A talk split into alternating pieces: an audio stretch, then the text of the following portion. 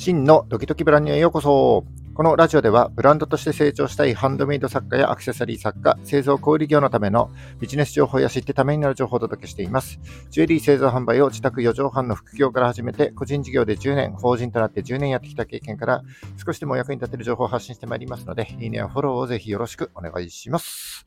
えっ、ー、と、6月17日土曜日の放送ですね。いやちょっとね、シンプルにやることが増えちゃって、えー、ラジオの収録の時間がなかなか取れずにおりましたけども、なんとかですね、継続していきたいなというふうに思っております。引き続きお付き合いいただけますと幸いです。えっ、ー、と、今日のお話なんですけども、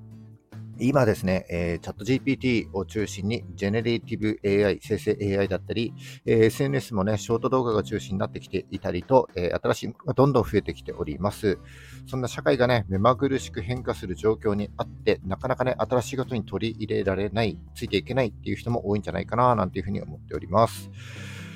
うんと僕が掲げているスローガンというかモットーにですね、えー、古き良きアナログとデジタルとの融合という言葉がありまして、えー、まあ、古い、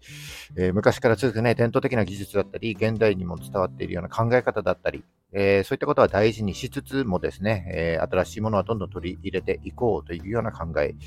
のもと活動しております。うんと自分のね、あの古い考えだったり、昔の成功体験についてはね、そこにしがみついていると、なかなかね、周囲の変化に対応できなくなったり、えー、あるいはね、新しいアイデアに気づくことができなくなってしまうと僕は考えております。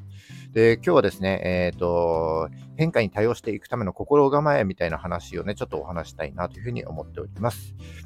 まあ、仕事以外にも人生においてもとっても大切なことだと思いますので、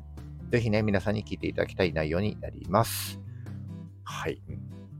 えっと、本題に入る前にお知らせがございます。えっと、連日お話ししておりましたけども、明日6月18日ですね、えー、宮城県塩釜市のイオンタウン塩釜というところで、えー、僕初めての試みになるんですけども、ハンドメイドマルシェ、ハンドメイド作家さんが多く出店するフリマですね。ここに僕も出店いたします。えー、まあ、コロナ明けですね、現状の現場の空気感を感じたいということと、あと作家さんと少し話ができればなというふうに思っていまして、まあ、その中で、え現状の悩みだったり課題、えー、願望は何かななんていうふうに聞ければいいなというふうに思っております。で、あの、今回のイベントの結果次第にはなるんですけども、えっ、ー、と、こうやって、えー、イベント、オフラインのイベントで何かしら手応えがあればですね、全国を回って皆さんと接する機会が増やせるかもしれないな、なんていうふうに思っておりました。まあ、何分ね、あの初めての試みなので、ちょっと結果がどうなるか全く予想がつきませんけども、えー、僕の挑戦を見てね、自分もやってみようとか、何か新しいこと始めてみようかななんていうふうにちょっとでも思っていただけると幸いでございます。えー、明日6月18日、10時くらいから夕方4時くらいまでになりますかね。父の日なんで、あのペンダントが作れる、チャームが作れる体験会、ワークショップも合わせてやろうかなというふうに思っております。1人10分くらいで簡単にもうサクッと作れちゃうあのペンダントなんで、ご家族でね、楽しめると思いますので、ぜひお時間合う方、遊びに来てください。それでは本題に入ってまいります。今日も最後までよろしくお願いします。はい、えー、今日は古い考えや昔の成功体験に固執していると、そこにしがみついているとですね、え、新しい周囲の変化に対応できなくなる、あるいはですね、気づくことができなるっていうことと、それから変化に対応していくための心構えみたいな僕の考えをですね、少し話していきたいなというふうに思っております。うんと自分が変わらなくてもですね、周囲だったり社会はどんどんどんどん変化していきますので、例えばあの先進のテクノロジーとか IT をね、使いこなせなくてもですね、新しい変化に対応していくという心構えを持っていきたいよね、みたいな話になるかなというふうに思っております。例えばですね、今年に入って、あの、 ChatGPT を中心とした生成 AI、 generative AI なんていうふうに言われてますけども、えー、今、毎日のように話題になっていて、ニュースなんかでもね、取り上げられていると思います。で、僕がチャット GPT 知ったのは今年の1月なんですけども、えー、そこからですね、毎日のように新しい AI が登場していて、いろんなプラットフォームとかもつながって、そしてですね、いろんなプラグインが出てきていて、ますますね、便利になってきております。でこの AI にはですね、肯定派も否定派もいらっしゃって、えー、意見が分かれると思うんですけども、どちらにしてもですね、この時代の大きな波に取り残されないようにだけはしておきたいというふうな考えでございます。この AI に関して言ってみればですね、スマホと同じだなというふうに僕は思います。僕、実はですね、未だにガラケーを持っていまして あの、目覚ましに使ってるんですけども、うんと、スマホが世の中に登場した時って、あの今回の AI と同じようにですね、肯定派と否定派がいたと思うんですよね。うんと、電話には電話だけの機能だけでいいとか、考える力が衰えるよとかね、そんな風に言われていたと思うんですけども、結果的にスマホ中心の世の中になっていますよね。で、ペーパーレスもどんどん進んでいて、で、あらゆるものがネットにつながっていく世の中で、もうね、スマホを使い、ある程度使いこなせないと、普段の生活に支障が出るぐらいなことにもなってきていると思います。この AI も同じようにですね、例えば、えー、事務的な仕事、あのホワイトカラーの仕事が減少するなんて言われていますけども、やっぱりね、道具としてある程度使いこなせるようになっていないといろんな場面で支障が出ていくんだろうなというふうに思っております。だからこのスマホが出てきた時と同じなんですよね。だから、いずれね、この AI も当たり前になっていくということになりますよね。でそれからですね、SNS なんかもそうだと思うんですけども、うんずっとね、インスタなんかや、インスタだけやっていると、他の SNS でどういった動きがあるのかってわかんないと思うんですよね。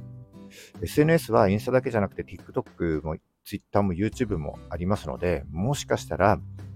インスタ以外の SNS にですね、自分の理想のお客様がいるかもしれないし、あるいはもっとね、最新の情報が得られるかもしれないっていうことなんですけども、このインスタだけにね、固執しちゃっていると、それがね、全く見えてこないと思うんです。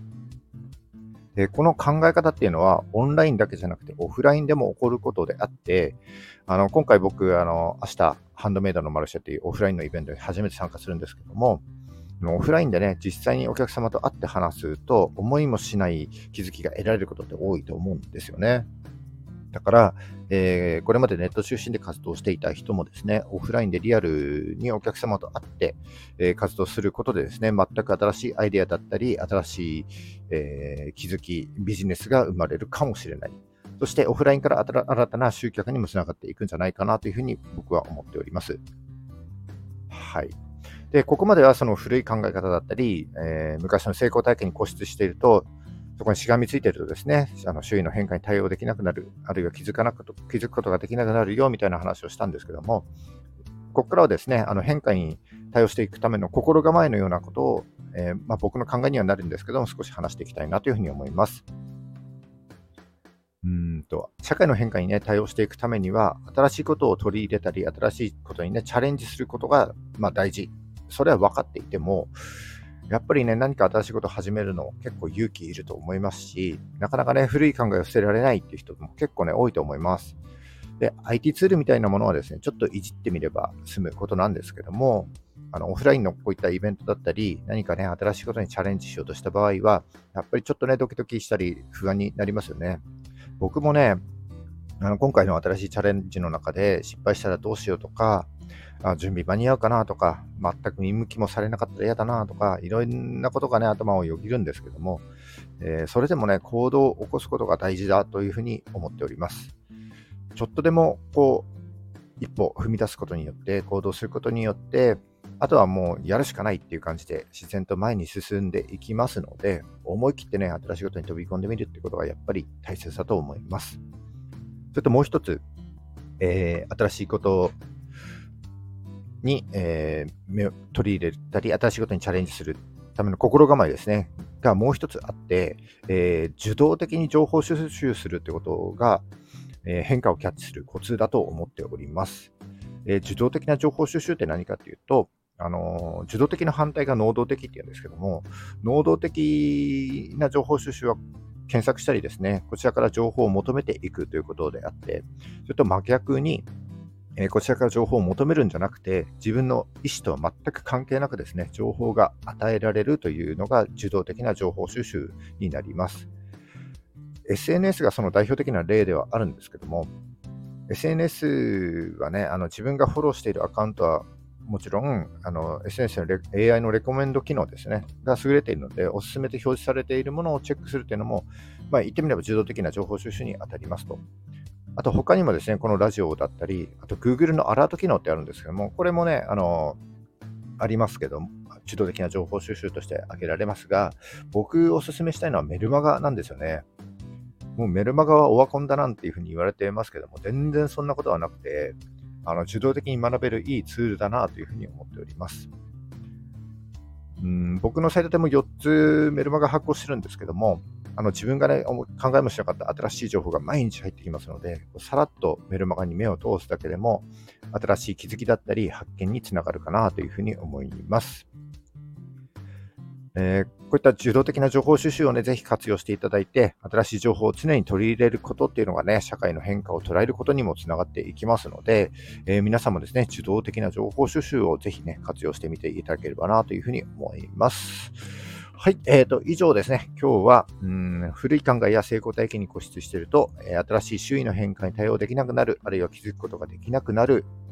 え、変化に対応していくための心構えについて、え僕なりの考え方をお話しさせていただきました。自分が変わらなくても、え自分の周り、社会はね、どんどん変化していきますので、変化を恐れずに、常に新しい視点を持ってですね、柔軟な考えで活動していくということが今後ね、ますます重要になってくると思います。え皆さんもえー、この心構えを持って活動してみてはいかがでしょうか。はい。今日は、えー、これで終わりにしたいと思います。はい。今日も最後までお聴きいただきましてありがとうございました。えー、この放送が少しでも役に立った、ためになったと思った方は、いいねをお願いします。えー、また、聞いたよという印で、いいねボタンをね、ポチッと押して残して帰っていただけると非常に嬉しいです。励みになります。え今後もね、頑張って配信してまいりますので、よかったらフォローもね、ぜひよろしくお願いします。はい。じゃあ、えっ、ー、と、6月18日の明日は、イオンタウン塩釜におります。えー、4時くらいまでやっておりますので、ぜひ、お時間ある方、遊びに来てください。それじゃあ、今日も頑張っていきましょう。バイバイ。